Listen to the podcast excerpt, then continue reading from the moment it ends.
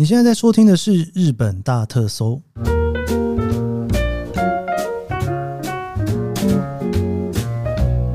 欢迎收听日本大特搜，我是 Keith 研究生。今天是二零二三年令和五年的七月十九号，星期三。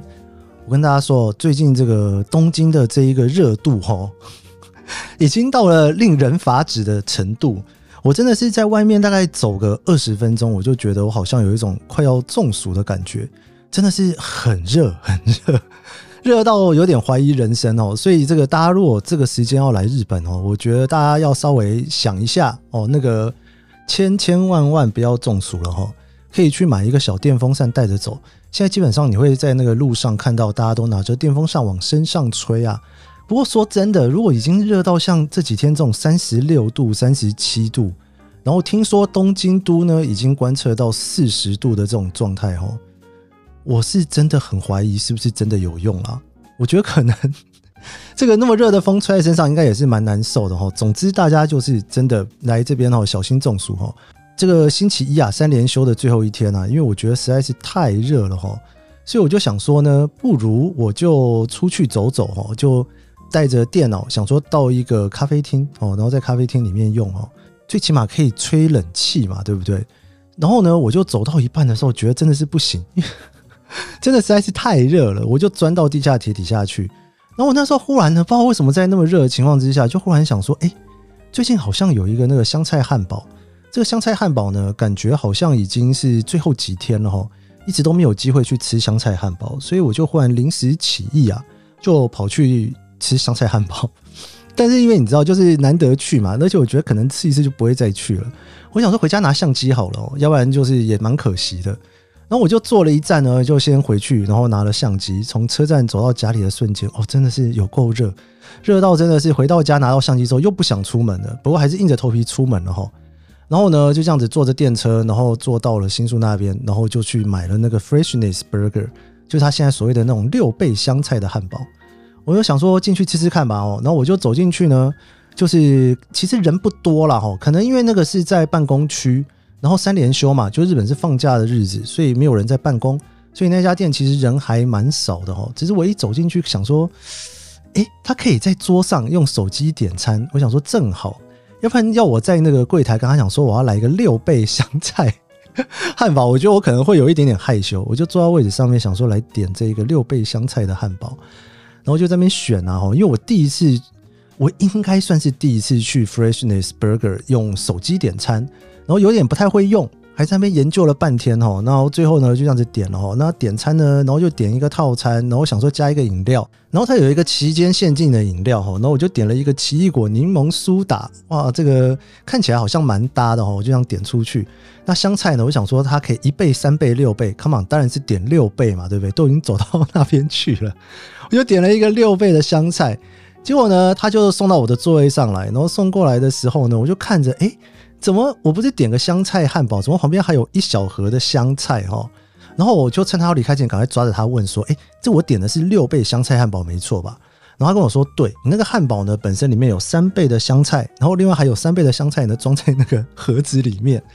我说放在盒子里面是什么意思啊？是要我直接拿起来吃吗？我就问说，这个放在盒子里面的香菜是要怎么样呢？他说你也可以夹进去吃，然后呢，你也可以直接吃它。我想说直接吃它，然后呢，他就给了我一个提示，他说呢，你也可以把它加到饮料里面去。我想说把香菜加到饮料里面什么意思？我这个奇异果柠檬苏打，然后加香菜，这能喝吗？所以我最后当然是没有加到饮料里面去哈。我就想说，我就来夹，把它那个夹在我的汉堡里面好了哈。哎、其实这个不是很好操作，你知道吗？我就把那汉堡稍微拉开一点哦，那就把那个香菜呢，就一片一片呐、啊，他也没有给我道具，我就用手擦了一下纸巾之后，我就这样用手拿哈，就把它塞到那个汉堡的中间里面，就像一片一片这样塞哈，把它塞到这个六倍的香草。我那时候隔壁啊，刚好有一桌哈，应该是女大生吧，感觉上像是了哈，就是一群女生，然后就在那边聊天哦，我就关，我就觉得。他们好像那个讲话的声音越来越小，然后时不时的呢就轮流偷瞄了一下我这边，这样，哇，这个是也是有一点小尴尬，就行一个注目礼哦。我就继续进行我这一个把香菜夹到汉堡里面的仪式啊。慢慢把它夹起来之后，这汉堡也真的是有够大哦，里面就全部都是香菜哦。我就拿起来吃哦，就稍微压了一下，这样往嘴巴里面吃，想说到底是什么样子的味道。我跟大家说，这味道非常简单，我咬下去，好像是一只羊在那边吃草，全部都只有草的味道。我也完全吃不到那个汉堡排，我真的是要用力咬哦，咬很大口，然后往身里面咬，我才有办法咬到底下那个汉堡排。因为这个是泰式汉堡，底下它有两种口味。一个是泰式的通样滚汉堡，另外一个是泰式的绿咖喱汉堡。那我点的是通样滚，想说有点辣辣的，是不是比较搭一点点呢？诶，绿咖喱也会辣哦。总之我点的是通样滚哦。我真的是从头到尾想要吃到那个通样滚的鸡排，都要咬得非常的大力，然后很认真的去把它咬出来，否则我嘴巴里面就是一堆草，香菜塞在嘴巴里面。我觉得这个真的是考验，就是我对于香菜的爱到底有多深。吃完之后觉得好像。这个爱也不是真爱哈，我觉得六倍真的是有点太夸张了。好，然后你知道我不是点那一杯奇异果柠檬苏打吗？我喝完之后，我看到他旁边给了我一支叉子，我想说那个，因为你知道那奇异果很大颗哦，大概是半颗奇异果在里面，我想说应该是要给我插起来吃的，没错吧？我就把它插了，拿起来吃，就一咬下去，哇天哪！我的牙齿哦，真的是，真的是有一点差点叫出来。因为那个奇异果真的是酸到不行，而且它是冰的，它是冷冻的奇异果，它不是正常的奇异果，所以那个一咬下去哦，我跟你讲，如果你有过敏性，那叫什么敏感性牙齿，千万不要吃那一个奇异果，我觉得实在是太惊人了。总之呢，我就完成了这一个六倍香菜的体验吗？我查了一下哈，这个香菜汉堡好像卖到二十三号哈，如果你还在日本的话，你可以去找这个 Freshness Burger。去吃吃看这一个香菜六倍的汉堡，不过坦白话不吃也不会怎么样哈，那个不是一个多么重要的体验就是了。倒是我在查官网的时候发现哈，它真的就是欧思思妹建议你可以把香菜加到它的姜汁汽水里面去喝，如果有兴趣的话可以喝喝看。我实在是有点不是很想挑战，我一向认为我是一个很爱吃香菜的人，我到哪里去哈，只要人家问我要不要香菜，我都会说可以多一点吗？但是这个真的是 too much，too much。为什么 too much？因为通常对于香菜的概念，要么就是炒着，它会有点热，然后配着热菜，或者是有点勾芡，或者是就加在汤里面。它不是哦，它就是一堆香菜在那里，所以吃起来很像在吃草，真的就是吃草。我没有任何其他形容词了，因为你就算吃生菜沙拉都没有那么像在吃草。好的，就 以上跟大家分享今天吃香菜的心得。今天是昭和二十五年，我们的昭和特辑，我们今天。有没有觉得好像跳太大哈？前面聊了一下这个，然后后面要来昭和特辑哈。我们已经聊了很多年了哈，我们今天终于要来到了昭和二十五年，一九五零年。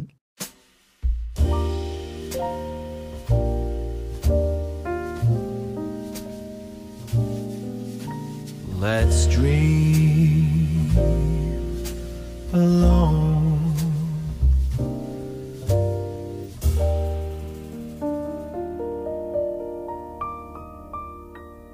一九五零年啊，对日本来讲算是一个非常重要的一年哦。应该说，对于整个亚洲人或是全世界人来讲，都算是蛮重要的哦。因为这一年呢，发生了一个非常重大的事情，就是二次世界大战没有解决的事啊，就是韩战哈。一九四八年，其实这个半岛的南部叫做大韩民国嘛，那北部呢是朝鲜民主主义人民共和国哈，这所谓的北朝鲜哦，在台湾我们通常会称作南北韩。那日本的话呢？那在一九四八年，在二次世界大战结束之前，基本上就是把它切成了两块哈，一边一国哈。北边的北朝鲜呢，基本上是苏联支持的哈。那南边呢，就是美国所支持的哈。那一直以来，这个韩国里面其实就是有一点点，就是怎么讲呢？南北韩之间有一些小小的争执啊，或者是有一些比较冲突在里面。在一九五零年的六月二十五号的清晨啊。苏联他就全面支援北朝鲜的军队，突破了三十八度线哦。三天之后呢，首尔就已经被攻下了哦。所以呢，联合国就决定要来支持韩国，然后呢，把首尔给拿回来。那联合国军呢，就一路哈打回三十八度线之后呢，一路打到了平壤，甚至呢，一路打到了中国的国境哦，就是鸭绿江那附近哦。那个时候啊，因为麦克阿瑟他觉得说中国应该是不会介入的哦，所以说呢，就好，我们就到鸭绿江这边就结束了。不过到了十月的时候呢，就是中国的义勇军啊，他们就决定参战，所以呢，中国军呢就加入了北韩的阵列哦，一路把联合国军队往后打，这个两军啊就陷入了胶着的状态。一直到了一九五一年的四月哦，美国总统他决定解除麦克阿瑟的职权哦，因为他觉得这样打下去就会越来越危险。一直到了七月的时候，开了休战的会议，签署了休战的协定哦，才结束了这一个韩战。在这个打韩战的时候啊，其实日本呢算是没有完全的参战哦，因为在二次世界大战之后，基本上日本人是没有军队的哈。那就在这样子的情况之下呢，其实日本啊，在韩战的这两年之间，经济还是有稳定的成长。不过为了这一个韩战啊，因为麦克阿瑟呢，他带着美国的占领军往朝鲜出兵嘛，所以说日本他也是因为治安的关系哦，觉得说，诶，可能治安会有点问题哦，因为军队都走了嘛哦。那个时候的吉田首相呢，他就创设了警察的预备队，有七万五千人，然后呢，海上保安厅的职员啊，也增加了八千人哦。这算是在日本二次世界大战之后重新再加强他们军备的一次。那这一年呢，发生了几个比较大的事情哦。如果大家常去京都的话啊，前一年啊才跟大家聊到奈良有房子烧掉了哈。那这一年呢，那这一年的七月二号呢，京都的鹿苑市的庭院里面的金阁哦，就是我们所谓的金阁寺呢，就忽然就发生了火灾。这个非常重要的文化财啊，就整个完全烧掉了哈。事后的调查啊，是在寺庙里面的徒弟二十一岁的大学生啊，把它放火所烧起来的。那现在大家所看到的金阁寺啊，就是后来所还原回来的金阁寺哈。同年也发行了日本的第一张一千块钱的钞票，在一月七号诞生哦。这个一千块钱的钞票呢，上面的图案是圣德太子。不过你知道，才从一月七号发行这个一千元的钞票。到了三月之后啊，你就已经可以在日本的各地看到了这个一千元钞票的假钞了哈！哇，这个假钞真的盛行啊，而且可以非常非常的快哈。同年的七月五号啊，这个所谓的棒球联盟呢，第一次的晚间球赛就在后乐园开打了哈。现在大家应该都很习惯晚上的时候在看球赛，因为毕竟那个时候大家就已经下班了嘛哈，看球赛好像也特别的容易哦。不过大家可以想象一下，以前应该是比较困难的哈。你要打晚上的球赛，你就必须要打灯嘛，所以整个球场里面的设备啊什么的，应该都会跟以前不太一样才是哈。那这一年的十一月十号，NHK 的电视实验局呢正式开始了，所以它也开始了它所谓的实验放送哈。我们来看看这一年的日本的物价。昭和二十五年呢，银行员的一开始的薪水呢是三千块钱日币。跟去年一模一样，哎，有没有觉得整个有完全改善的感觉呢？那米呢？十公斤是四百四十五元，相对于去年的三百九十三元，只涨了一点点哦。拉面一碗二十五块钱，豆腐十二块，豆腐倒是涨蛮多的，去年只要八块钱，今年要十二块钱。那拉面其实只涨两块了哈，涨得非常非常的少哈。我们每一年都一定会讨论的清酒一点八公升，这一年的价格是六百三十九块钱日币。相对于去年的五百五十七块啊，大概也是涨了一百块钱左右哈，不算是太多。香烟没有涨，一样是三十块钱。明信片两块钱。新闻一个月呢是五十三块钱，相对于去年的四十四块涨了一点点。电影的部分呢，如果你是去看首轮片的话，是六十四块钱，相对于去年的四十八块涨了一点点。那你如果是去搭国铁的话呢，起跳价五块钱没有改变哈。那东京都的巴士呢，十块钱也是一模一样的状态。剪头发。六十块钱，我对于这个剪头发六十块钱特别的有感觉。哎，这个剪一次头发可以吃两次的拉面，我不知道这个大家是什么样子的感觉哈。我觉得剪头发还蛮贵的啦，所以我想应该很多人应该都还是在家里面剪头发吧哈。不过这一年的物价报下去，大家就可以感受到，因为我前一年呢才跟大家聊到哈，就是日本的经济呢会有一个比较大的稳定。真的就是整个薪水也稳定啊，各方面其实相对于前几年的那种非常疯狂的涨幅哈，真的算是稳定的相当多。那这一年呢，在日本呢，第一次呢选出了所谓的日本小姐哈，这个日本小姐是山本富士子。这个日本小姐是怎么选拔的呢？她其实是由读卖新闻，就是日本一个非常大的报社，它所举办的日本小姐的比赛。她把全国啊十二个都市里面去选出每一个都市里面的美人哈，就是所谓的美女啦，然后再从这十二个美女里面呢去选出最后一位美女。这个第一次的日本小姐呢是由京都的代表山本富士子哦，她那个时候十八岁被选出来的哈。那这个山本富士子呢，她成为了第一届，也就是日本最早的日本小姐之后呢，她也因为这样子的机缘，后来就去成为了女演员哦。那我刚刚有聊到这个所谓的韩战啊，因为韩战的关系呢，有所谓的特需产业哦，日本有一个非常非常好的景气哦。什么叫做特需产业呢？因为打仗的关系，就会有一些军队所需要的物资，像是纤维制品啊、钢材啊、铁棒啊、铁制品之类的。所以呢，虽然隔壁的国家在打仗哦，但是日本呢，其实经济算是非常的好，也算是这两年经济特别好了哦。那这两年还有一些趋势哦，包括呢，就是所谓的美国的 style 哦，就是正式进入了日本。这一年呢，也非常流行穿所谓的百褶裙。哇，这个百褶裙。仔细想想，好像应该是真的曾经流行过。虽然我好像没有在我自己出生之后看过所谓的百褶裙的流行哈，但是我看到这个在写说那时候在流行百褶裙的时候，我觉得真的还算是蛮有趣的哈。不知道是不是因为这个百褶裙的关系啊？这一年呢，东京也开始非常流行所谓的跳舞。我看了一下这个跳舞，其实有一点点像是以前所谓的排舞哈。美国有这个排舞，台湾应该有排舞吧？美国的排舞我觉得非常有趣欸。我还记得我那时候在美国念书的时候呢，去那种就是专门跳排舞的夜店，然后音乐一放下去，而且还是流行歌哦，所有人就开始跳排舞。我想说，哎，大家不是都从不同地方来的吗？为什么大家的舞步可以一模一样呢？我觉得这是一件非常神奇的事情哈。这个时候呢，有一首非常有名的歌哦，叫做《水色的华尔兹》哈。日文的水色啊，其实就是蓝色啦哈，就有点浅蓝色的那种颜色，他们就会叫做水色哈。你如果看到日本的红绿灯呢，那红绿灯的绿啊，其实不是真正的绿了哈。虽然就是大家都我们都讲红绿灯嘛，对日本来讲，那颜色应该也就是水色哈。你下次如果有机会的话，可以去看一下，就是那个所谓的红绿灯，它的颜色其实是水色哈。那水色的华尔兹呢，是那一年啊，大家非常喜欢去跳舞的一个舞曲，由藤浦光作词，高木东六作曲哦的一首，算是专门拿来跳舞的一首歌吧。这一年还发生了一个非常大的事情。这个事情其实不是只有日本有，应该算是全世界都有的哈，一个还蛮大的一个现象哈。那有一部小说呢，是由大卫·赫伯特·劳伦斯所创作的书籍，叫做《查泰勒夫人的情人》。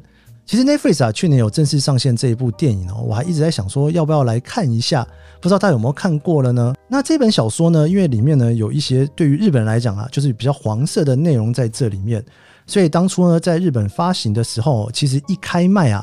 它就是一本非常畅销的畅销书，但是开卖之后呢，在六月的时候哈，因为里面呢有一些就是他们所谓的 YC 之，就是有一些猥亵的东西在里面，就是有点黄色书籍的概念了哦，所以呢他们就被扣押了，也禁止继续贩卖，也因此呢负责翻译的伊藤整啊，以及这一个代销的书局小三书店的社长呢。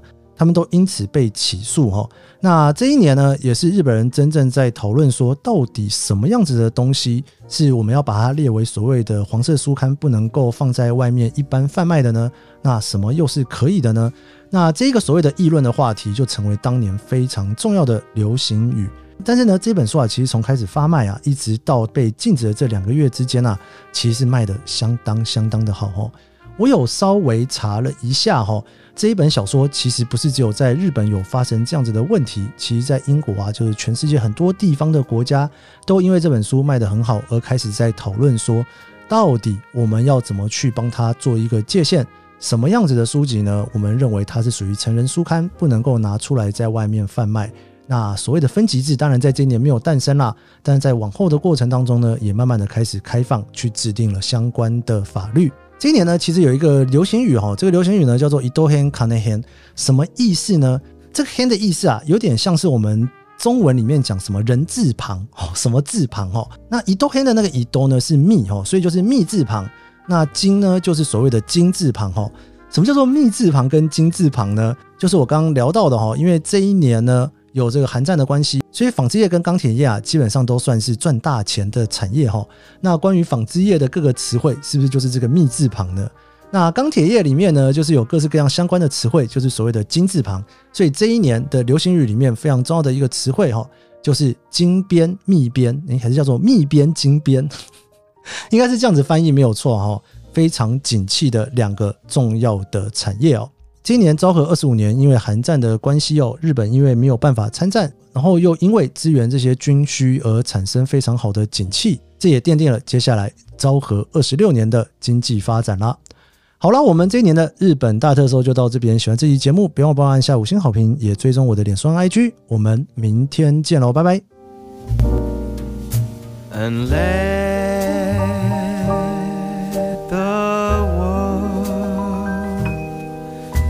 Just miss us.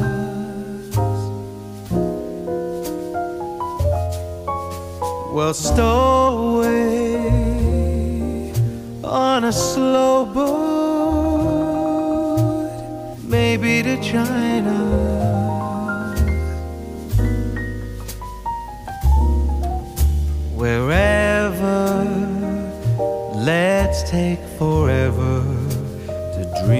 my way.